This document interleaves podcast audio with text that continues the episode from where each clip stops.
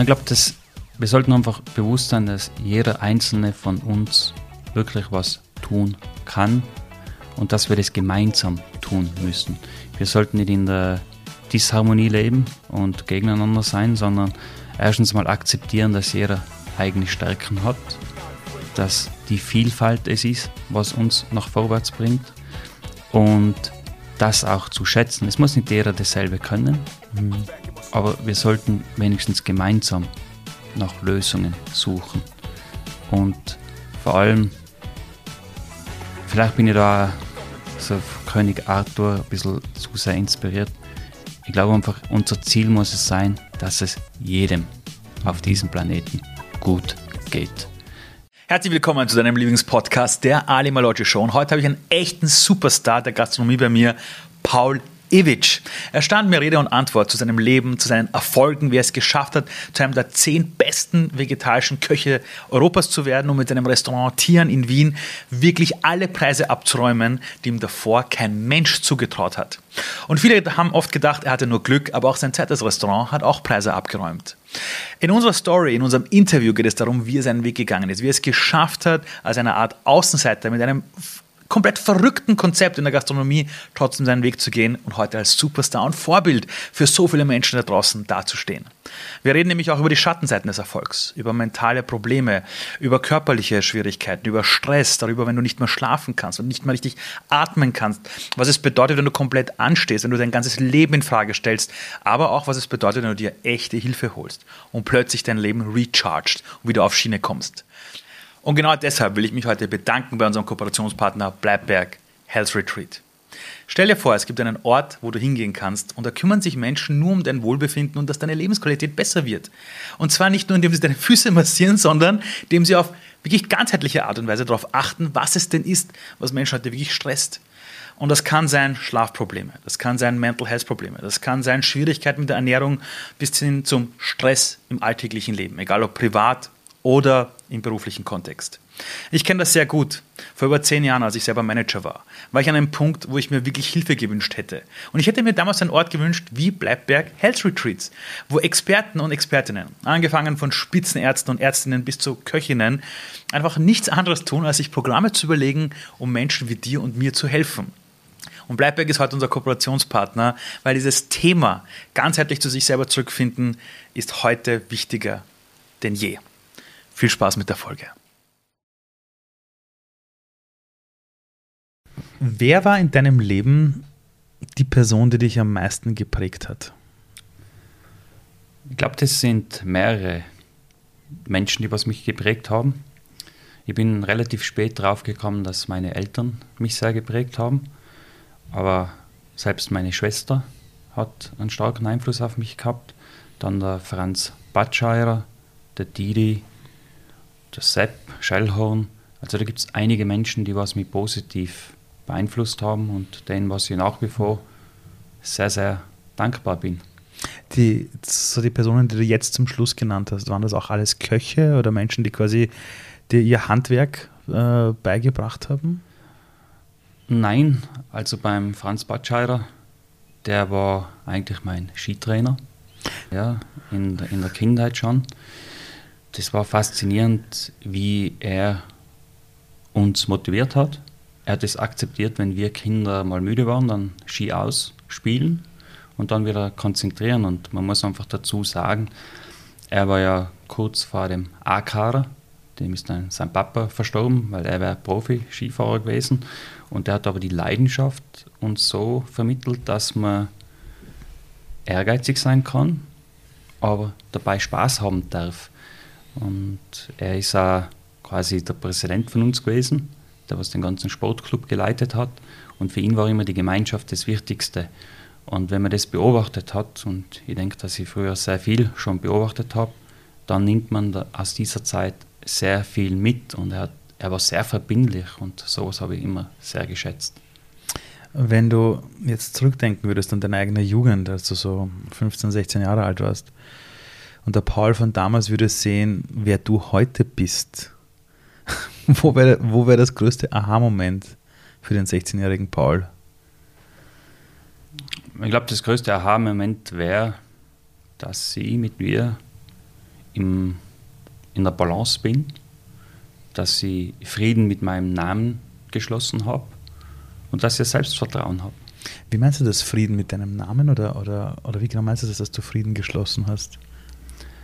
Ich habe meinen Namen, also meinen Nachnamen, sehr lange verleugnet, beziehungsweise versucht nie auszusprechen, weil dort in der Kindheit ein Erlebnis gegeben, wo ein Einheimischer zu mir gesagt hat, ich soll quasi die Pappen halten. Mhm. Du bist der Kind von einem Ausländer. Wow, okay. Und okay. das hat schon eine tiefe Narbe hinterlassen und ja. mit dem Zeitpunkt habe ich dann auch nicht mehr Kroatisch gesprochen mit dem Papa.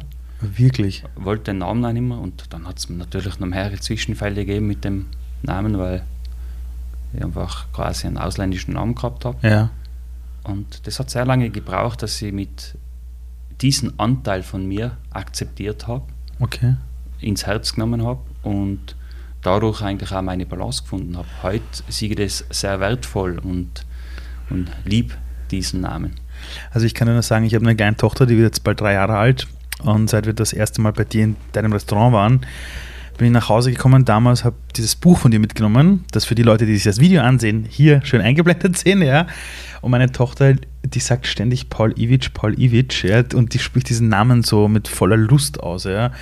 Ähm, aber für dich selber, wenn du sagst, es hat lange gedauert, um diesen Namen zu akzeptieren, gab es irgendwie, ich weiß nicht, irgendwas, wo du sagst, dadurch habe ich es dann geschafft? Oder war das dann das Alter, was die Lebenserfahrung, was, welche Dinge bringen einen Menschen dazu, sich dann selber zu akzeptieren in einem Bereich, den man eigentlich am Anfang wegstoßen will? Krankheit, verursacht durch Disharmonie. Und ich finde immer, jede Krankheit hat irgendwo eine Ursache. Ja. Und da muss man Ursachenforschung betreiben. Ja. Vielleicht sind die manche beängstigt davor. Ich habe es immer interessant gefunden, welche Glaubenssätze habe ich noch Okay. Und wie kann ich das lösen? Und okay. ich habe immer wieder gute Menschen gefunden, die was mir dabei unterstützend geholfen haben. Natürlich mhm. muss den Weg selber gehen.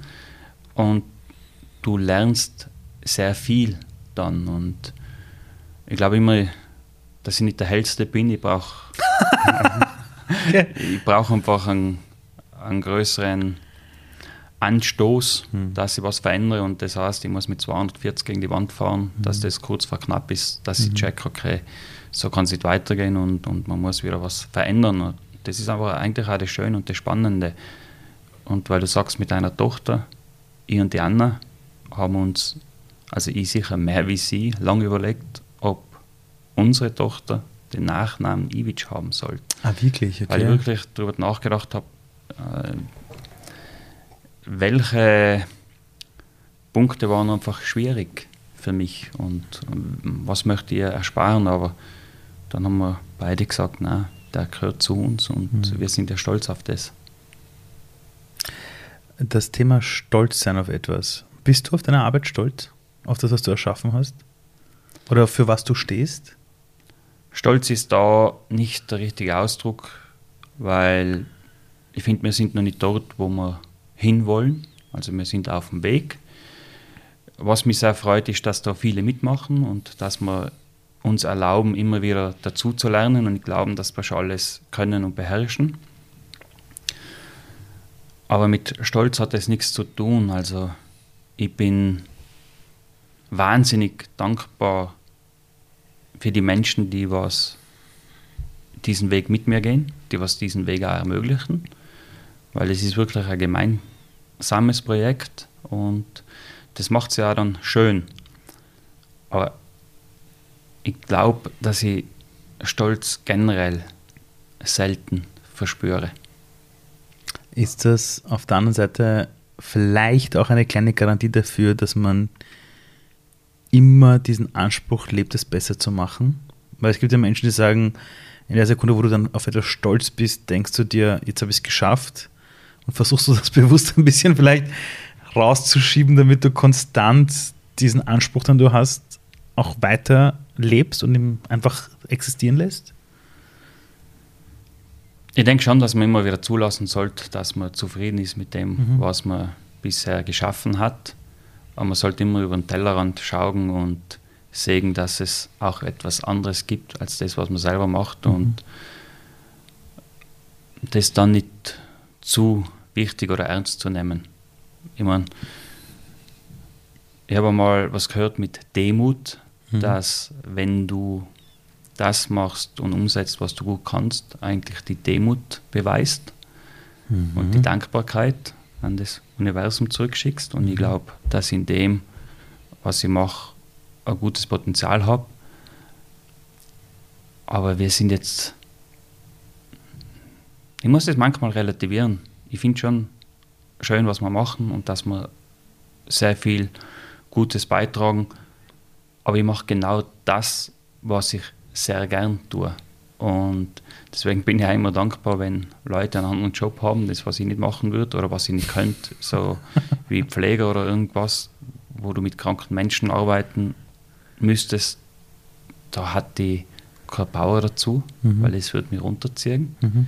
Weil ich gewisse Dinge einfach nicht verändern könnte, obwohl ich es möchte. Und mhm. deswegen ist immer Stolz der falsche Ausdruck. Und ich, ich bin froh um das, was ich machen kann, was ich machen darf. Du hast gerade was ganz Wichtiges gesagt. Du hast gesagt, dass du etwas machst, was du auch gern tust. Jetzt erlebe ich in meinem Job oder auch in unserer Community immer, dass es ganz viele Menschen gibt, die sagen, sie wollen ein Leben haben, wo sie Dinge tun, wo sie sagen, genau das ist es. Wie war das bei dir? Ich meine, gab es irgendjemanden, der irgendwann im Alter von 14 du, zu dir gesagt hat, Paul, du solltest Koch werden? Oder wie bist du draufgekommen, es ist genau das? Ich glaube, man muss einmal von der Fantasie weggehen, dass etwas, was man macht, jeden Tag Spaß machen kann mhm. oder dass es von Anfang an Spaß machen kann. Das ist wie beim Alphabet, das hat 24 Buchstaben. Manche können ein Buch schreiben, manche eben nicht. Und man muss aber hart dafür arbeiten. Mhm. Und es wird beim Bergsteigen. Ich würde auch gerne einen 8000er erklimmen wollen, aber habe keinen Bock, äh, mich dafür zu schinden. Also mhm. man muss auch wissen, was man tatsächlich will und was man bereit ist, dafür zu tun. Also, dass du etwas machst, das was dir Freude bereitet hast, auch, du musst durch Höhen und Tiefen gehen mit 14 habe ich überhaupt nicht gewusst, was ich will, also was ich will, sondern das Einzige, was ich gewusst habe, ist, dass ich nicht mehr weiter in die Schule gehen will. Weil, so wie ich. ja, es, es, hat, es hat damals ein Lehrpersonal gegeben, das was mir ein bisschen die Hölle auf Erden bereitet hat und äh, mein Klassenvorstand und meine Eltern waren eher schockiert, dass ich nicht mehr weiter Schule gehen will. Die haben, die haben versucht, mich zu überreden. Aber ich wollte es einfach nicht und, und ich habe aber auch nicht gewusst, was soll ich denn jetzt arbeiten? Okay, vielleicht wäre ich Fernsehtechniker, weil ich schaue gern Fernsehen und ich spiele gern Computer. aber, und, irgendwann ist halt meine Schwester gekommen, hey, werd doch Koch. Und ich, ja, um Gottes Willen, was soll ich als Koch tun? Und sie, du, du kannst die Welt bereisen, du kannst Geld verdienen und du kannst der Kreativität ausleben. Und alles, was ich verstanden habe, okay, ich werde unabhängig. Und das wollte ich sein, weil mein ursprünglicher Wunsch war, weil ich He-Man-Sieg, Comiczeichner zu werden, mit Geschichten und so. Kreativ war ich schon immer. Wow. Und, und sowas zu machen, aber die Möglichkeit habe ich damals auch nicht gehabt. Und dann bin ich in die Küche gekommen und meine Mama hat halt was Prägendes zu mir gesagt. Weil beide Eltern wollten nicht, dass ich in die Gastronomie gehe. Und sie hat gesagt, komm du niemals zu mir jammern, dass du zu viele Stunden machst, dass es zu hart ist und denke immer daran, wir arbeiten jeden Tag 16 Stunden. Und ich habe mich bis heute daran gehalten, dass ich nicht jammern kann bin. Und die Lehrzeit war schon sehr tough, sehr anstrengend, äh, in manchen Situationen brutal. Ich bin sehr dankbar für meinen Lehrherrn und für alle, die was dabei waren. Nur ich war 14, ich war ein Kind.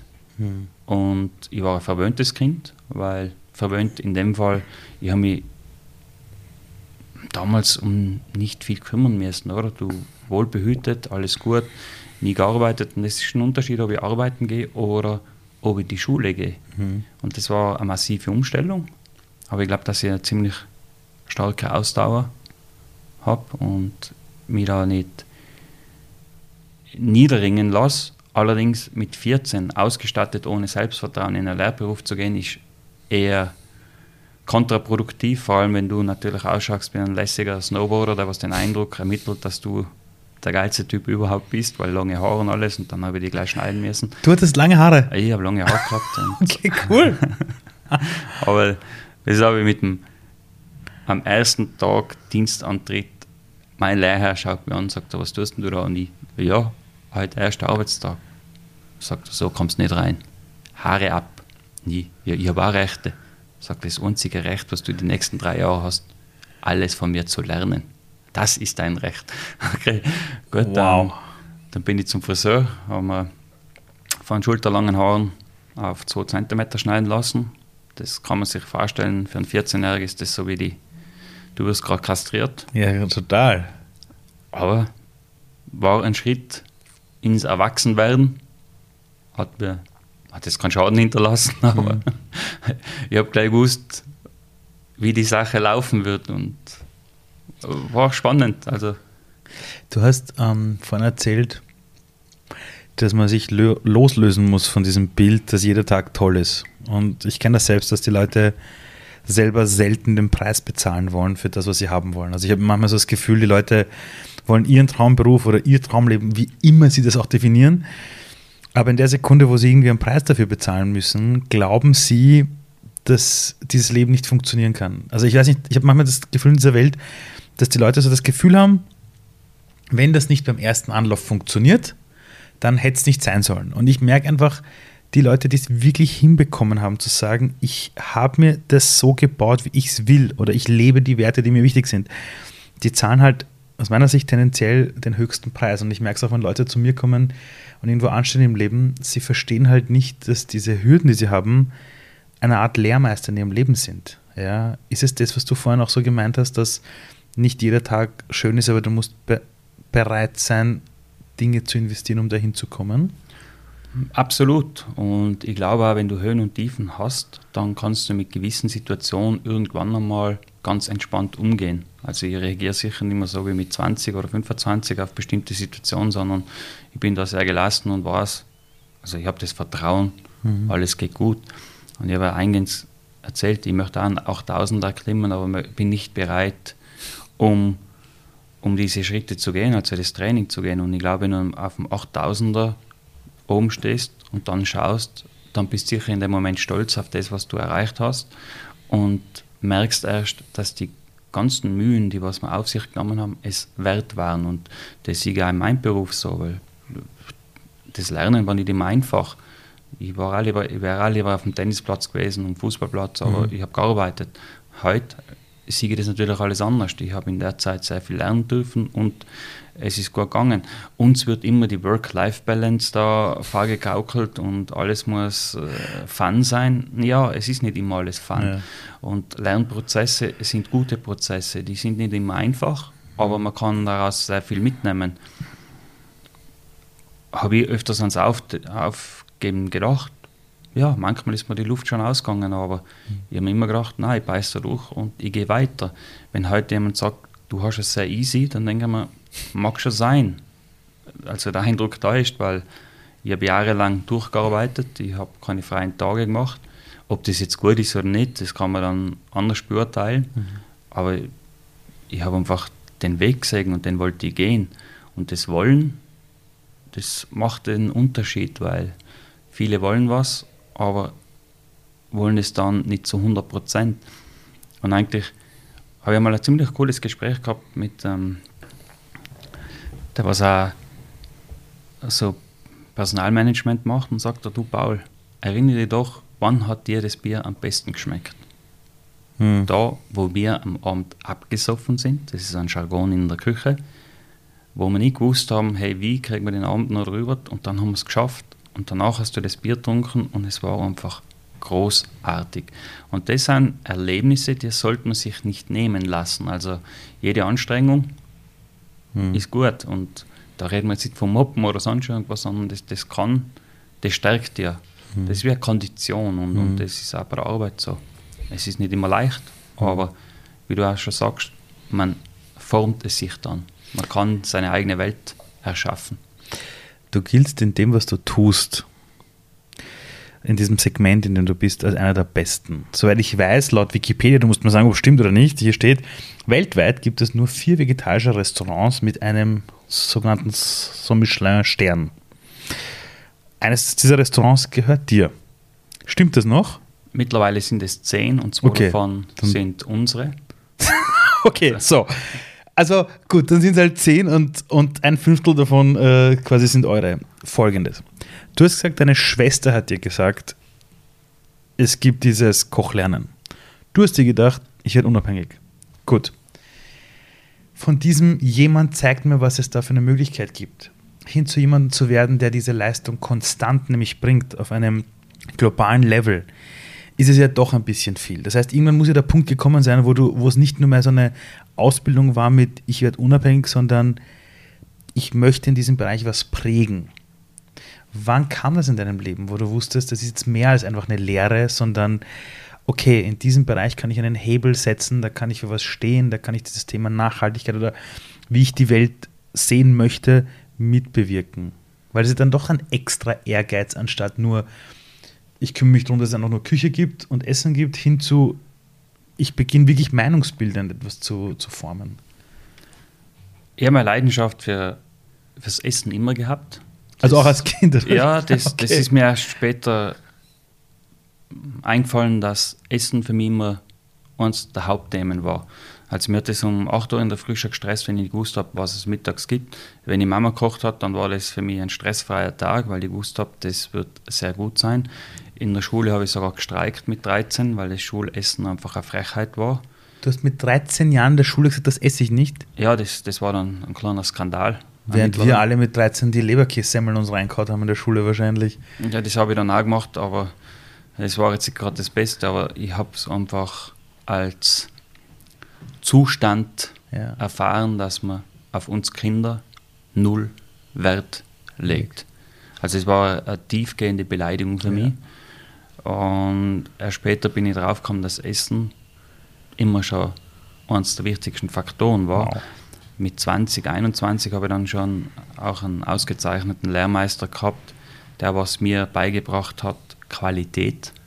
Also der hat mir das zum Verstehen gegeben und das war Wahnsinn. Der hat, der hat mir eigentlich das, das Feuer dann richtig entfacht. Mhm. Na, dann zwei, drei Krankheiten und mit der letzten war dann schon so, wo ich mental und physisch komplett am Ende war, also am Boden gelegen bin, habe ich mal reflektieren müssen, was will ich in meinem Leben? Und ich habe einfach für ein paar Jahre eine ziemlich deftige Rechtskurven gemacht, wo Profitmaximierung über allem gestanden ist. Und das Schöne ist, das, was ich eingekauft und verkocht habe, hat mich selber krank gemacht, weil ich habe einfach absolut null Achtung dem geschenkt, wie das produziert worden ist, wo das produziert worden ist. Seien da Hormone dabei, sind Antibiotika dabei, seien da Pestizide dabei. Hauptsache, es war günstig. Und ich habe mir halt immer davon, mich davon befreit, weil ich mir dachte, naja, die Leute wollen eh nicht mehr bezahlen, das, da passt die Foodkost. Und dann hat man sich 10%, also 10% habe ich immer so gute Ware eingekauft, um schön zu reden. Ich kaufe eh gute Sachen ein, aber irgendwann holt ich das ein und ja, dann musst du überlegen. Und in der Zeit war ich wirklich schwer krank, Also einfach körperlich auch. körperlich und geistig. Okay, und mental, ja. Dann hat sie geheißen, okay, Liebitsch, wenn du so weitermachst, musst du OP machen. Und sage ich, nein, das will ich nicht. So schlimm war das. Ja, ja, und dann hat sie gesagt, es, also der Arzt, es wird ohne OP nicht gehen. Wenn du jetzt einen anderen Weg gehst, dann sehen wir uns nach drei Monaten sicher. Also es war kurz vor der OP, ich sage, ja, werden wir schon sehen. Dann habe ich also mal komplett auf den Kopf gestellt. Ich habe meine Ernährung 100% auf vegetarisch verändert. Wie alt warst du? ich war da 32, glaube ich, Okay. oder 31. Haben nach drei, vier Monaten schon gemerkt, dass mein Körper wieder besser geht, aber mental war immer noch so leer. Mhm. Und da, musst, da kannst du nicht immer alles selber machen, da musst du schon auch bereit sein, Unterstützung zu suchen. Und Auf ich jeden find- Fall. Und ich finde immer gute Leute, muss ich sagen, das ist außergewöhnlich Mhm. und man lernt wieder was dazu. Und also war ich körperlich wieder topfit, aber es hat immer noch was gefehlt, oder? Und Mhm. Und dann bin ich, das war wirklich an einem Samstagvormittag, ich habe Hunger gehabt, gehe auf den Markt, ich sehe die Ständel noch vor mir, oder? Die Frau, was die Eier verkauft hat, ich sage, ja, bitte sechs Eier. Und sie, ja, das sind die besten Eier, die es gibt. Die Hühner rennen um, die kriegen das beste Essen und sie liebt ihren. Und ich denke mir, bitte verschon mich mit dem Geschwätz, oder? Wirklich? Und die nimmt die Eier wieder mit, sagt sie, ich verkaufe meine Eier nur an Leute, die was das wertschätzen. Ja. Kurze Diskussion, ich habe das Geld gegeben, habe sie mit heimgenommen, mache ein paar Rühreier, und ich schwöre, in dem Moment, wo ich die Röhre probiert habe, war ich wieder ein fünfjähriger Bursch, der was bei seinem Großvater im Garten den Händeln nachgerannt ist. Und ich habe ein Glücksgefühl verspürt, wie selten davor, oder? Und dann habe ich gewusst, ich weiß wieder, was ich tun muss. Mhm. Ich muss dem Essen wieder eine Bedeutung geben. Ich muss das Essen mir wieder eine Bedeutung geben. Und dann, wie so das Leben so spielt, habe ich natürlich auch geschaut, was will ich und was will ich nicht mehr.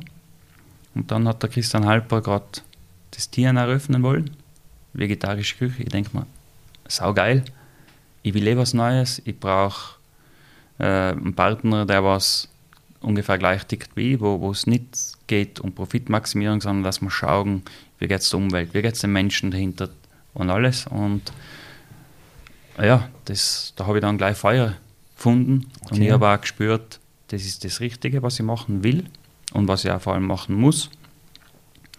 Einige Kollegen haben mir davon abgeraten, weil sie gesagt haben, sie kennen meine Ziele, das werde ich mit der vegetarischen, veganen Küche nicht erreichen. Und ich denke mir, echt jetzt. Welche eben, Ziele waren das? Entschuldigung, dass ich jetzt so Ja, welche Ziele? Stern und.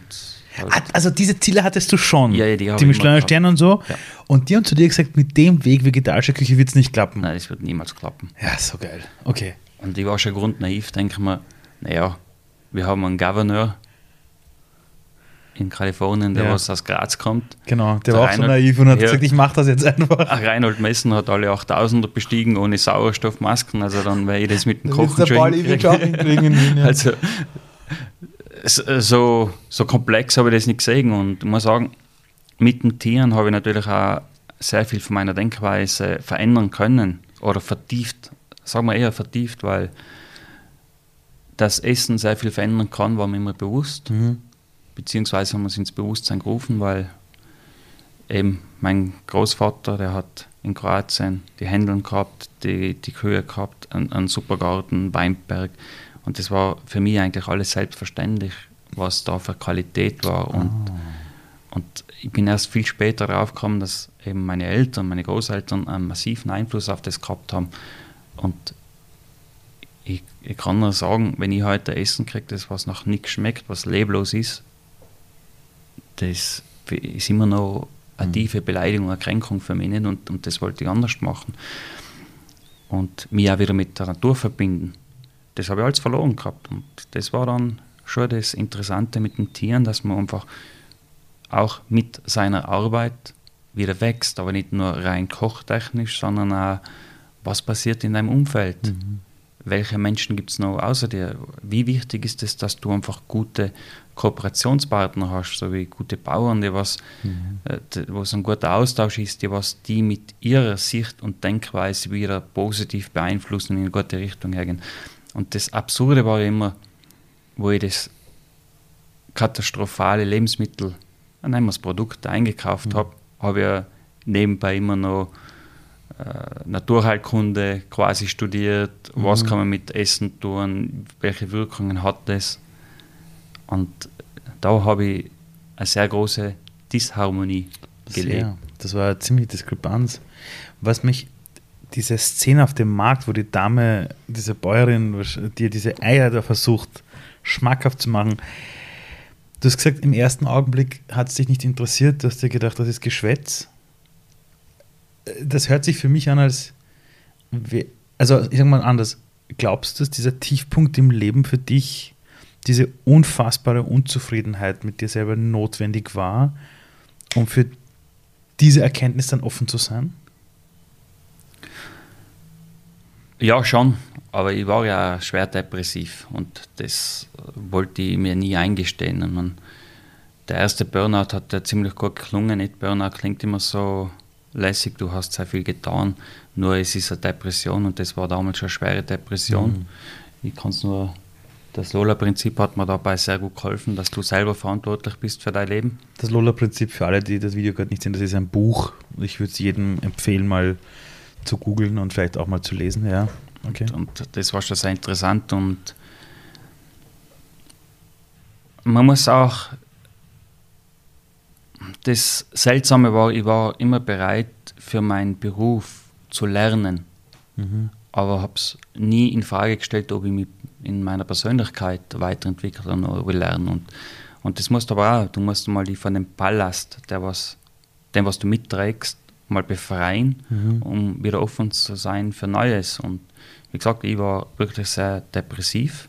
Ich habe sehr oft mit dem Suizidgedanken mhm. gespielt, aber aufgrund dem Wissen, wie es meinen Hinterbliebenen geht, weil ich die mhm. Erfahrung selber gemacht habe, hat mir das immer davon zurückgehalten, Gott sei Dank. Und dann habe ich eine gute Person getroffen, der was mit mir gearbeitet hat und auf einmal war auch die Lehre weg. Mhm. Und das ist ganz was Befreiendes. Das ist, das ist das Schönste, was da passieren kann. Und dann gehst du auch in vielen Dingen auf.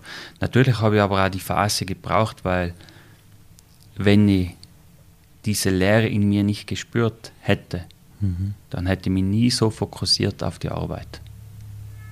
Oh, wow. Das heißt, ich habe in meinem eigenen Leben, ich hatte mit 27 einen Burnout und auch Suizidgedanken, nicht nur einmal, sondern öfter und war damals sechs Monate weg vom Fenster und ich hatte Antidepressiva, Serotoninaufnahmehämmer, ich war voll gepumpt mit Medikamenten und dann professionelle Hilfe in einer Gesprächstherapie hat mir aus der Kiste rausgeholfen, muss ich ganz ehrlich sagen. Und witzigerweise war ich damals beruflich auch extrem fokussiert, weil ich sonst nichts anderes hatte. Also es hat sich ein bisschen komisch angehört, aber hätte man mir mal, damals meinen Beruf weggenommen, ich war in meiner Persönlichkeit nicht so weit gereift, dass ich ein Fundament gehabt hätte. Bei dir selbst, wenn du sagst, ähm, jemand hat dir geholfen. Das heißt, das war dann jemand, der das quasi professionell konnte, der dich ja noch begleitet hat bei diesem, bei diesem Schritt. Ja, also du brauchst da schon jemanden, was es professionell macht. Das war jetzt gerade Gesprächstherapie, die habe ich beim Burnout gemacht, weil ah, wir wollten sie Antidepressiv und das mhm. ver, verschreiben. Ich habe das abgelehnt, dann hat es geheißen, naja, nachher brauchst du zwei Jahre. Und ich habe gesagt, das werden wir sehen, weil keiner sagt mir, was ich kann und was ich nicht kann. Wow. Und nach einem Jahr war ich wieder fit. Was heißt fit? Ich meine, habe dann wirklich wieder einen brutalen Job übernommen, wo ich dann eineinhalb Jahre komplett durchgearbeitet habe. Wieder als Koch? Also ja, als Koch, ja. 100, okay. 120 Stunden die, Wo die Woche gemacht habe. Eigentlich komplett, Was? komplett Irre. ja, wahnsinnig einfach. Aber das ist, du fühlst irgendwas, du fühlst dein Leben mit irgendwas, wo du glaubst, das tut dir gut. Mhm. Und Du zerstörst aber nebenbei eigentlich eine komplette Beziehung zu anderen Menschen, weil du nur mehr das siehst. Und, und das habe ich lernen müssen, damit du eine Balance in dein Leben kriegst. Das, wie gesagt, ich bin nicht der Hellste, deswegen habe ich einen Umweg gehen müssen. Aber wie heißt es so schön, wer viele Umwege geht, hat die besten Ortskenntnisse. Ich glaube, die habe ich mittlerweile, aber man muss da weiterhin daran arbeiten. Den, den Spruch muss ich mal merken, wer die meisten Umwege geht, hat die größte Ortskenntnis. Das ist, ähm, wenn du jetzt dir so viele, ganz viele andere Leute ansiehst in diesem Bereich, die sich vielleicht jetzt dich als Vorbild hernehmen und die wollen auch vielleicht irgendwann, wenn sie Koch sind oder, oder quasi Köchin sind, in diesem Bereich etwas geprägt haben. Wo glaubst du, ist wirklich der Unterschied zwischen Leuten wie du, die ein neues Mindset versuchen reinzubringen, das beinhart durchziehen, sogar wenn Leute sagen, deine Ziele, die du hast, ja, die Auszeichnungen, das wird nicht klappen warum glaubst du, dass du das trotzdem konstant so umsetzt? Also gibt es irgendeinen Unterschied, den du bei dir siehst und bei anderen siehst? Und ich meine jetzt nicht, ich bin intelligenter als die anderen, aber gibt es irgendetwas, wo du sagst, das ist der Grund, warum ich mich konstant weiterentwickle und die meisten, keine Ahnung, eben nicht? Also gibt es diesen einen Unterschied, weil, weil du mir auch gerade erzählt hast, dass auch euer zweites Restaurant auch unter dieser Top-10-Liste ist, kann halt das Tieren selber in Wien jetzt kein Zufall gewesen sein, das heißt, welche Sache ist es, die dich konstant dazu bringt, dass du diese, diese Qualität lieferst? Ein Zufall glaube ich generell nicht. Man muss ja. alles sich erarbeiten und man braucht ein hervorragendes Team mhm. um sich, weil es ist einfach keine One-Man-Show und das wird Erfolg hoffentlich nie sein. Mhm. Aber da hat mir Star Trek damals schon sehr geprägt, weil die. Star Trek? Ja, ich war immer sehr fasziniert von Captain Kirk. Der hat einfach die besten Leute gehabt und hat sie integriert zu einer super Mannschaft und hat, hat, hat dann sehr viel entdeckt. Und ich glaube, mit, einer, mit einer sehr guten Mannschaft, das, ist, das passiert auch nicht von heute auf morgen, sondern ja. das ist auch ein Aufbau. Dann kannst du gemeinsam sehr viel erreichen. Aber man braucht schon, äh, da sagen, eine exorbitante Ausdauer. Mhm. Und man muss sich einfach dessen bewusst sein, dass nichts vom Himmel fällt. Also ich bin kein Lionel Messi, dass ich sage, ich bin ein Genie, dass das einfach geht, sondern ich habe da sehr viel Zeit und Herzblut hineingesteckt. Aber ich, ich habe das auch nie in Frage gesteckt, weil ich wollte in meinem Bereich viel Ahnung haben, viel Wissen. Das bringt mir Feuer, also es spornt mich an. Mhm. Und Essen ist generell meine Leidenschaft. Das heißt, man will ja immer schauen, dass man das Beste an den Gast und für sich selber kocht. Mhm. Und man muss einfach das Beste mal überprüfen, weil es, alle sprechen von der höchsten Qualität, aber wo fängt die höchste Qualität an? Ich finde, der Boden ist Je, je gesünder der Boden ist, je mehr Nährstoffe er hat, umso höher kann die Qualität sein. Mhm. Das gilt für den Wein, das gilt für das Gemüse, für das Obst, für alles. Beim Tier, das muss gesund sein. Wenn das Tier nicht gesund ist, dann kann sie die höchste Qualität haben, wenn man jetzt beim Fleisch mhm. sein möchte. Also da muss man schon mal den Anspruch ein bisschen diese Perspektive wechseln und dann fällt dann das relativ leicht. Aber du brauchst immer Mitstreiter, die was, die was den Weg mit mhm. dir mitgehen. Also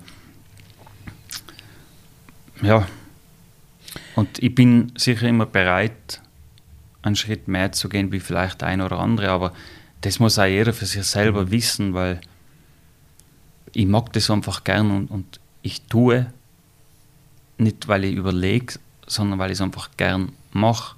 Das heißt nicht immer, dass das richtig ist, weil mhm. sonst äh, sonst schaffst du nicht, dass du drei oder viermal krank wirst, also richtig mhm. krank. Wir reden mhm. jetzt nicht von einer Grippe mhm. und du legst mal fünf Tage. Ähm, du hast vorhin erzählt, dass einige Kollegen äh, aus der Branche dir gesagt haben, so wie du deinen Weg gehen willst, nämlich ein komplett vegetarisches, wirklich Hauptrestaurant, das nicht funktionieren wird, um deine Ziele zu erreichen. Welche Ziele hattest du damals? Ich wollte mir selber beweisen, dass ich in der Lage bin, einen Michelin-Stern zu kochen. Natürlich auch die, die Gourmet-Hauben waren mir damals wichtig, aber am allerwichtigsten war, dass wir mit dem, was wir tun, äh, was verändern, mhm. also beeinflussen. Es gibt sehr, sehr viele Köche, die was ähnlich denken, die muss da zu Vorbildern nehmen, beziehungsweise anschauen, wie sie arbeiten und dann kannst du sehr viel in diese Richtung bewegen, weil ich glaube und ich bin überzeugt davon, dass unsere Essgewohnheiten einfach unsere Ökologie, unsere Ökonomie, mhm. unser Sozialverhalten und unsere Gesundheit sehr wohl beeinflussen. Mhm. Und ich muss in meinem Bereich darauf achten, dass da ein guter Spirit herrscht. Und das treibt mich an. Mhm. Und ich wollte mir so einfach auch beweisen, dass ich den Stern erkochen kann. Mhm. Weil ich bin jetzt den geradlinigen Weg gegangen, wie viele anderen, die was nur in die Sternebuden waren, sondern ich wollte das Management kennenlernen, deswegen bin ich nach Deutschland gegangen, das was mir dann aber schlussendlich krank gemacht hat. Ich war extrem gut in Zahlen, ich habe hab die besten Zahlen draußen geschrieben überhaupt, habe aber auch sicher die, die Mitarbeiter brutal ausgebeutet. Mhm. Mir wundert es nach wie vor, dass sie in Kontakt bleiben mit mir. Und okay. ich muss echt sagen, wir haben dann Außergewöhnliches auch geleistet. Aber ich wollte einfach das große Ganze sehen und nicht nur mich aufs Kochen konzentrieren, sondern wie mhm. kann ich was beeinflussen. Und in Deutschland habe ich schon gemerkt, je höher dein Umsatz, bei Firmen ist, umso größere Power hast du.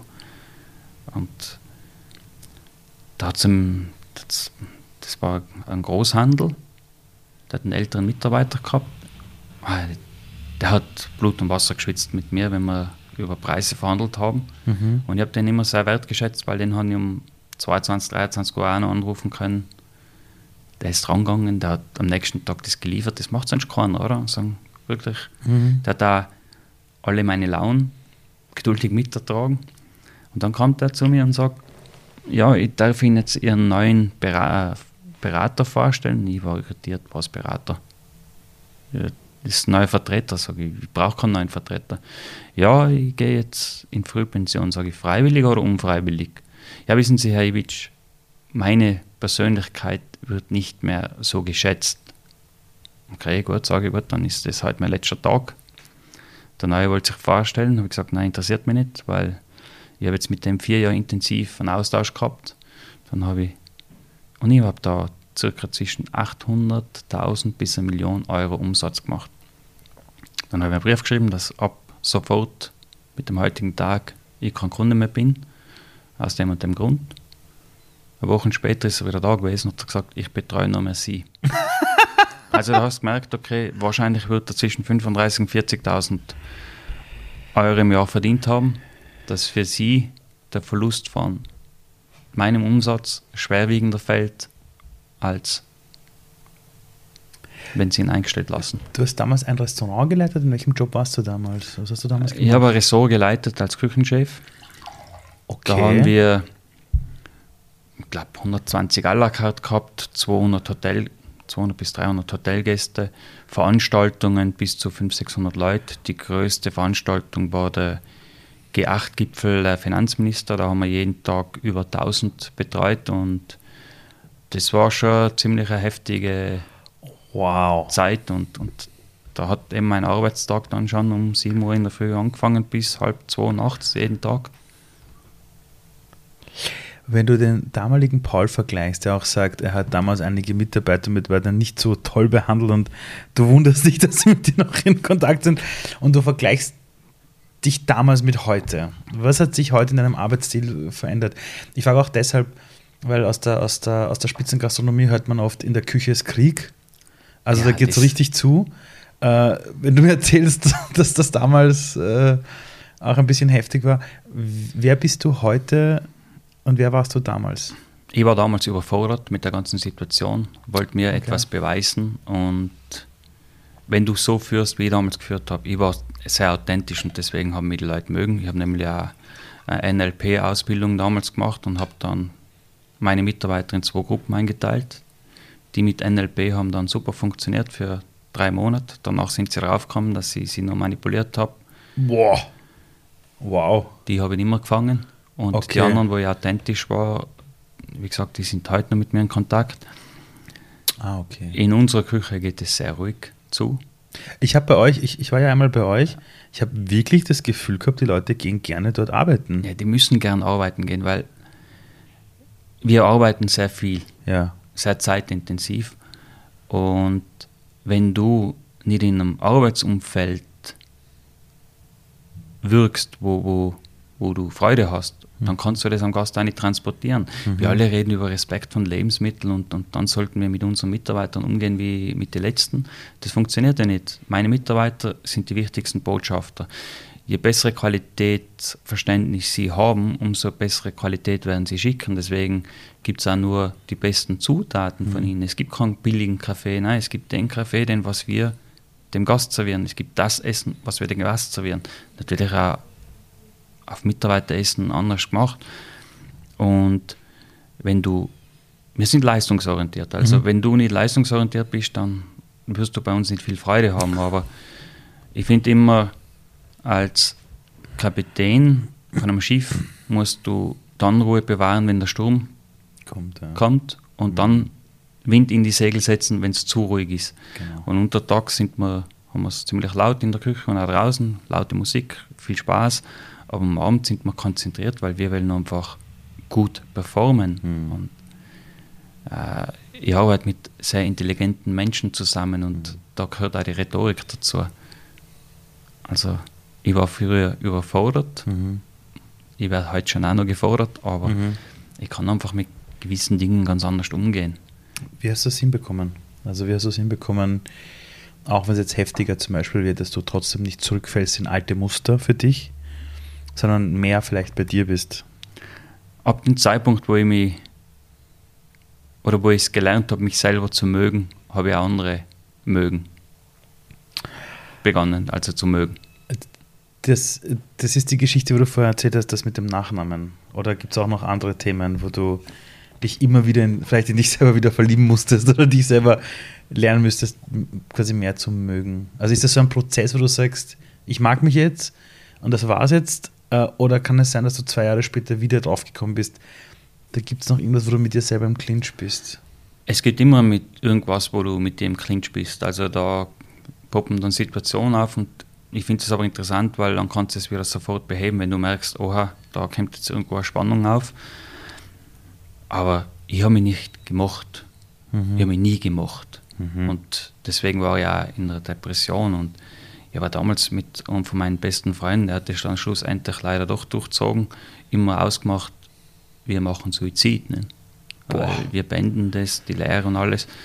Und, oh. und, das würde ich ja nicht tun, wenn alles eitel wann ist. Und ich kann nur sagen, unsere Familien, also auch seine, sind großartig. Mhm. Wir wurden geliebt, wir, wir, mhm. wir, werden immer noch, also er leider, er wird auch noch geliebt, aber mhm. ist halt nicht mehr unter uns. Und wenn du nicht lernst, die selber auch zu mögen und zu akzeptieren, mhm. tust du es bei anderen auch nicht. Und mhm. die Härte, was ich gegen mich selber gehabt habe, habe ich auch bei anderen eingefordert. Nur ist das nicht okay, weil jeder ja. hat seinen eigenen Weg. Wenn das für die, wenn du glaubst, du musst so zu dir selber sein, mhm. ist okay, aber es bleibt fair enough und äh, stülpt das nicht mhm. auf andere um. Also wir hören ja gerade aktuell in dieser Corona-Pandemie immer, dass die Depressionen zunehmen und, und eben diese ganzen tiefen Grate in uns. Warum glaubst du, passiert das überhaupt, dass sich Menschen selber nicht mögen, obwohl sie eine Familie haben, wo sie geliebt werden? Ich glaube, das hat unterschiedliche Auswirkungen, weil als Kind nimmst du viele Dinge anders wahr und mhm. das klingt jetzt vielleicht ein bisschen so esoterisch, obwohl Esoterik heißt nichts anderes, als wir dich selber zu kennen. Genau. Hat nichts mit Räucherstäbchen oder Klangschalen zu tun. Und in der Kindheit passiert schon, dass vielleicht deine Eltern oder dein Umfeld dich verletzt, wo du als Erwachsener nicht siehst, dass das mhm. überhaupt schmerzhaft sein kann. Und deswegen die Heilung deines inneren Kindes ist irrsinnig wichtig, damit du auch mit dem wieder im Einklang bist. Mhm. Und es gibt einfach unterschiedliche Szenen, was, was vielleicht bist du feinfühliger mhm. als wie ein anderer und du nimmst mhm. Dinge wahr, in, in, was passieren, was die dann verletzen und diese Narben, die Verletzungen immer schon ausheilen. Aber das geht nicht, indem man sie ignoriert, sondern indem man genau darauf hinschaut. Zumindest ist das meine Erfahrung. Und dann darauf arbeitest, weil deswegen gibt es auch die Glaubenssätze. Einer meiner ersten Glaubenssätze war, weil meine Eltern, die haben das zwar gut gemeint, immer wenn ich gute Noten heimgebracht habe, ja. ja, aber ich beim nächsten Mal nicht schlechter. Aha. Boah. Ja. Das ist ein und, Druck, bist und, du und, und, Das hat für mich geheißen, okay, wenn ich irgendwo gut bin, kann ich aber automatisch wieder schlecht werden.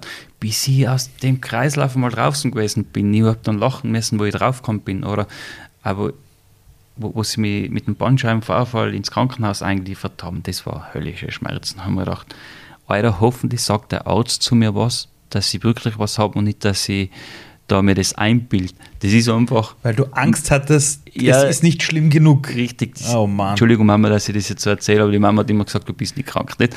Also, ah. Und auch der Arzt damals, wo, wo, wo wir alle aufgewachsen ja. sind, wenn du da, ich habe Verbrennung zweiten Grades gehabt und er hat gesagt, du kannst wieder arbeiten. Ja, das war nie, ich habe nie die Frage gestellt, ob ich, äh, ob ich Krankenstand machen darf, sondern das oh. war normal, als ich gehe. Also, und anstatt dass du dann denkst, hoffentlich sagt er nichts Gutes, habe ich irgendeine Rechtfertigung gebraucht, dass sie mich mit dem Krankenwagen ins Krankenhaus ja, transportieren. Ja. Also den Glaubenssatz, ja. das Muster muss ich einfach mal rausbringen. Also wenn ich darüber nachdenke, ich muss ja jetzt mal wieder lachen, wenn ich mir erwischt, dass ich so gedacht habe. Nicht? Na, na, meine Mama hat, also sie hat sich Jahre später vor ihrem Tod bei mir dafür entschuldigt, aber die das, du musst dir vorstellen, ich war so sechs Jahre alt, ja.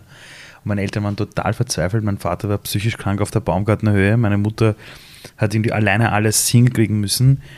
Und in ihrer Verzweiflung hat sie manchmal zu mir gesagt, du Ali, wie glaubst du, wie unsere Zukunft wird? Und ich, dass du als kleines Kind stehst dort und sagst, alles wird gut. Und sie hat mich meine Kindheit lang immer gefragt, so was glaubst du, wie es wird? Und hat dieses Zukunftsbild an mich ausgelagert als Kind. Dann bin ich herangewachsen und habe mit 27, 28 immer gedacht, ich muss auf alles eine Antwort haben bis ich gnadenlos an der Welt zerbrochen bin. Und Jahre später hat sie auch zu mir gesagt, sie war so verzweifelt, sie hat nicht mal daran gedacht, dass also welche Auswirkung das auf ein Kind hat. Aber ich bin mit dieser Last durch die Welt gelaufen. Ich muss für alle Menschen die Antwort in dem Leben haben und habe, bis ich 27, 28 war, immer versucht, alle zu retten und bin unter die Räder gekommen damals. Ich war fertig. Ich hatte 114 Kilogramm. Ich war den Burnout. Ich bin herumgelegen und habe gesagt, ich will dieses Leben nicht mehr. Und habe dann erst aufgearbeitet, was es funktioniert. Ich meine, heute kann ich drüber lachen, ja. Aber damals war ich so gesteuert von dem einfach. Wie sorgst du heute, also du hast vorhin nämlich auch erzählt, wenn du jetzt merkst, dass so eine Art Spannung hochkommt, dann schaust du hin, ja. Hast du mittlerweile für dich so einen Weg gefunden, wie, wie, wirklich, wie du mit den Dingen umgehst, wo du sagst, das ist der erste Schritt, das ist der zweite, das ist der dritte? Oder, oder wie, wie macht das Pauliewicz heute? Wenn mir irgendwas intensiv ärgert, dann beleuchte ich, was ist der Auslöser, was ist, was ist der Trigger, was will man mir vermitteln und da muss ich schon schauen und ab und zu hole ich mir auch eine Unterstützung, wo ich mhm. nachfrage, hey, an, was ist das gerade? Und dann arbeitet man wieder dran. Mhm. Also ich ähm, habe in dem Fall ein sehr gutes Umfeld, wo, wo ich immer wieder gute Wegweiser habe. Du bist ja, du hast vorhin den Namen Anna erwähnt. Mhm. Das ist, weiß nicht, deine Freundin, deine Frau. Ist es eine Freundin oder eine Frau? Ich weiß jetzt nicht, ob ihr verheiratet seid oder nicht. Aber ihr habt gemeinsam ein Kind, hast du vorhin gesagt. Ja, also das wir sind nicht verheiratet, sie ist meine Frau, also das. Ja, ist, ist eigentlich auch wurscht, ist komplett Nein. egal. Was ich mir nur frage, ist, ich habe in meinem Leben gemerkt, erst als ich begonnen habe, mich zu mögen, habe ich auch wirklich die Leute in mein Umfeld reingelassen, die heute noch meine Wegbegleiter sind oder Wegbegleiterinnen. Und damals hätte ich solche Menschen, die mir heute gut tun, komplett abgestoßen. Ich hätte sie vergrault mit meiner Art. Ich war gar nicht offen, dass ich sie reinlasse. War das bei dir auch so? dass du durch diesen Selbstheilungsprozess auch sich dein Umfeld vielleicht anders geformt hat? Definitiv. Und ich habe mir immer gewünscht, mhm. mit der Frau ein Kind zu bekommen, die, wow. was ich von Herzen liebe und die, was mir gut tut und der, was ich gut tue. Ich hoffe, dass das auch so der Fall ist. Voll schön. Wahnsinn. Und die Anna habe ich ja dann im Restaurant kennengelernt. Was? Ja, eigentlich wäre ich auf dem Date gewesen, auf dem Sprung, aber. Dieser Scherz jetzt? Ja, mein damaliger Restaurantleiter hat gesagt, du musst unbedingt zu Tisch 14. Das war die beste Entscheidung, was er jemals. Also, sie war Gast, oder was? Ja, sie war Gast. Ja, äh, okay, erzähl. was du bist hin, hallo? Ja, ihr Chef ist ein Stammgast von uns, der Josef, und äh, sie hat ihn eigentlich abgeholt. Und es war aber eine längere Nacht, also bis, ich glaube, vier in der Früh. Okay. Haben super quatscht. Und dann gleich auf ein Date. Wow. Und im Gegensatz zu ihr habe ich gleich gewusst, das ist es. Ja, das, also so meine Frau heißt Anna und bei ihr war es auch so, ich bin in einen Café gegangen, habe sie kennengelernt, habe gewusst, okay, die heirate ich. Sie wusste es noch nicht. Äh, ich habe eine Frage, wie war das, als du diesen Erfolg hattest? Dann kam dieser Stern. War das dann so, jetzt habe ich es euch allen gezeigt so, war das Genugtuung, war das so, ha, äh, alle, die gesagt haben, es geht nicht. Also, wie fühlt sich das an, wenn man dann so etwas bekommt? Das war unglaublich. Also, die Freude die, und die Emotionen, was ich damit gehabt habe, war sensationell, vor allem mit meinem Küchenchef, mit dem Matze, weil man, mittlerweile arbeiten wir schon 14 Jahre zusammen, haben mhm. wirklich sehr viel Zeit investiert. Und dann haben wir das gehabt, das war einfach unglaublich. Und wir haben eine, eine richtig gewaltige Party gehabt. Ich war auch so, da war ich wirklich stolz, dass meine Mitarbeiter erst um 10 Uhr in der Früh knalledicht zur Arbeit gekommen sind. weil, weil ich war es nicht und, und ich habe mir gedacht, boah, bin ich froh. Also das, ich war wirklich stolz, dass die eigentlich immer noch mit dem Koch gekommen sind. Und es war eine Erleichterung. Nur danach bin ich schon ein bisschen in ein Loch gefallen, weil wenn du ein Ziel erreichst, erreichst ja. da musst du ein neues Ziel definieren und das habe Klar. ich davor nicht. Und äh, da habe ich schon ein ganzes Jahr mit mir zu kämpfen gehabt, äh, was, was ist der nächste Step? Mhm. Und manche haben zwei oder drei Sterne im Kopf, ich habe dann was anderes im Kopf und dann geht man diese Ziele nachher. Aber das war danach schon, die Freude ist in der Lehre gegangen, ja. weil du hast was erreicht und mhm gut, so what, was jetzt? Ich sage den Leuten auch immer, sei vorsichtig, was du dir wünschst, weil wenn du es zu früh erreichst, dann musst du dich echt darauf einstellen, dass du dann eher damit kämpfst, was du mit der Lehre machst.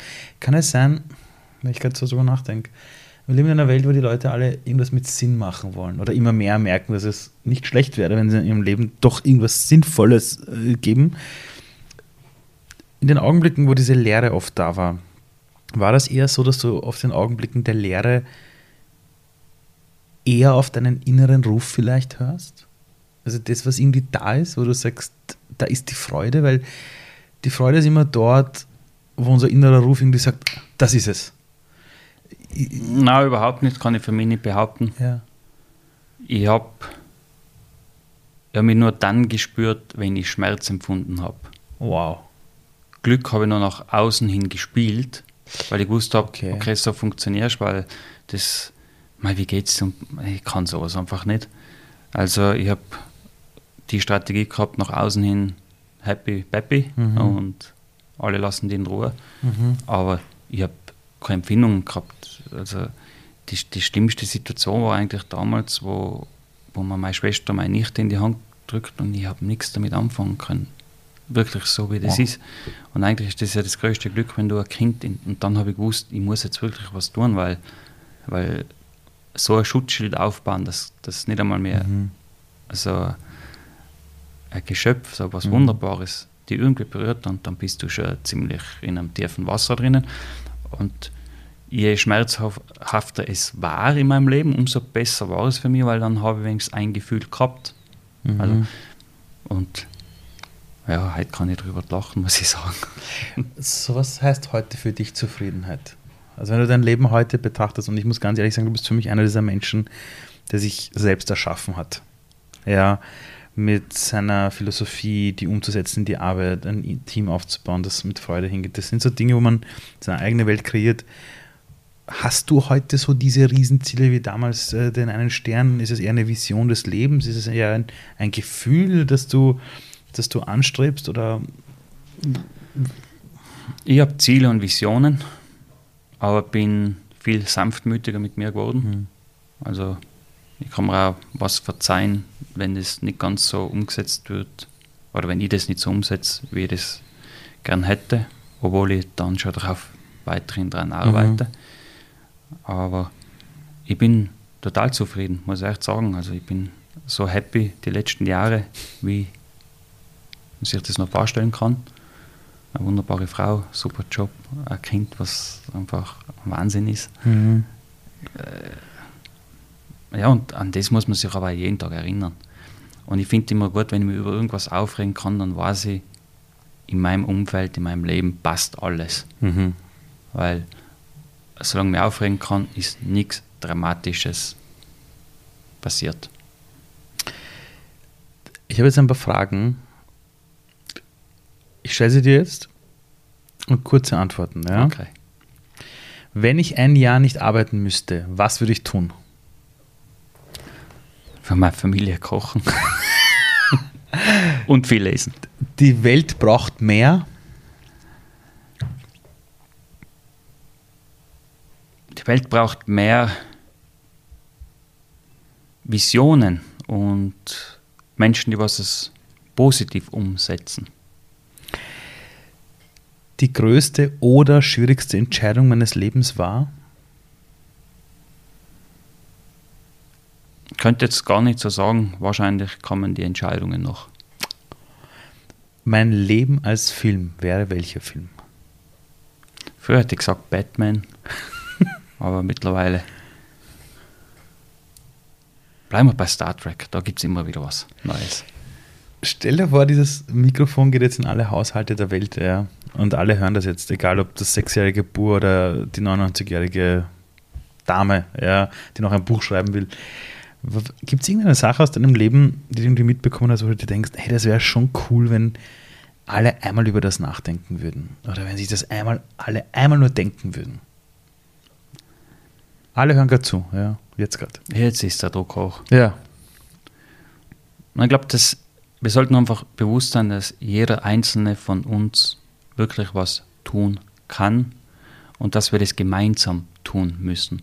Wir sollten nicht in der Disharmonie leben und gegeneinander sein, sondern erstens mal akzeptieren, dass jeder eigene Stärken hat, dass die Vielfalt es ist, was uns nach vorwärts bringt und das auch zu schätzen. Es muss nicht jeder dasselbe können, mhm. aber wir sollten wenigstens gemeinsam nach Lösungen suchen und vor allem, vielleicht bin ich da so König Arthur ein bisschen zu sehr inspiriert. Ich glaube einfach, unser Ziel muss es sein, dass es jedem mhm. auf diesem Planeten gut geht. Der, wir, wir haben einfach die Aufgabe, den Sozialschwachen zu helfen, damit sie sich auch selber helfen können. Und das ist eigentlich mein Weltbild. Mhm. Und auf die andere Frage, was jeder sollte, ich glaube, wir sollten wieder mit Kinderaugen durch die Welt gehen. Mhm.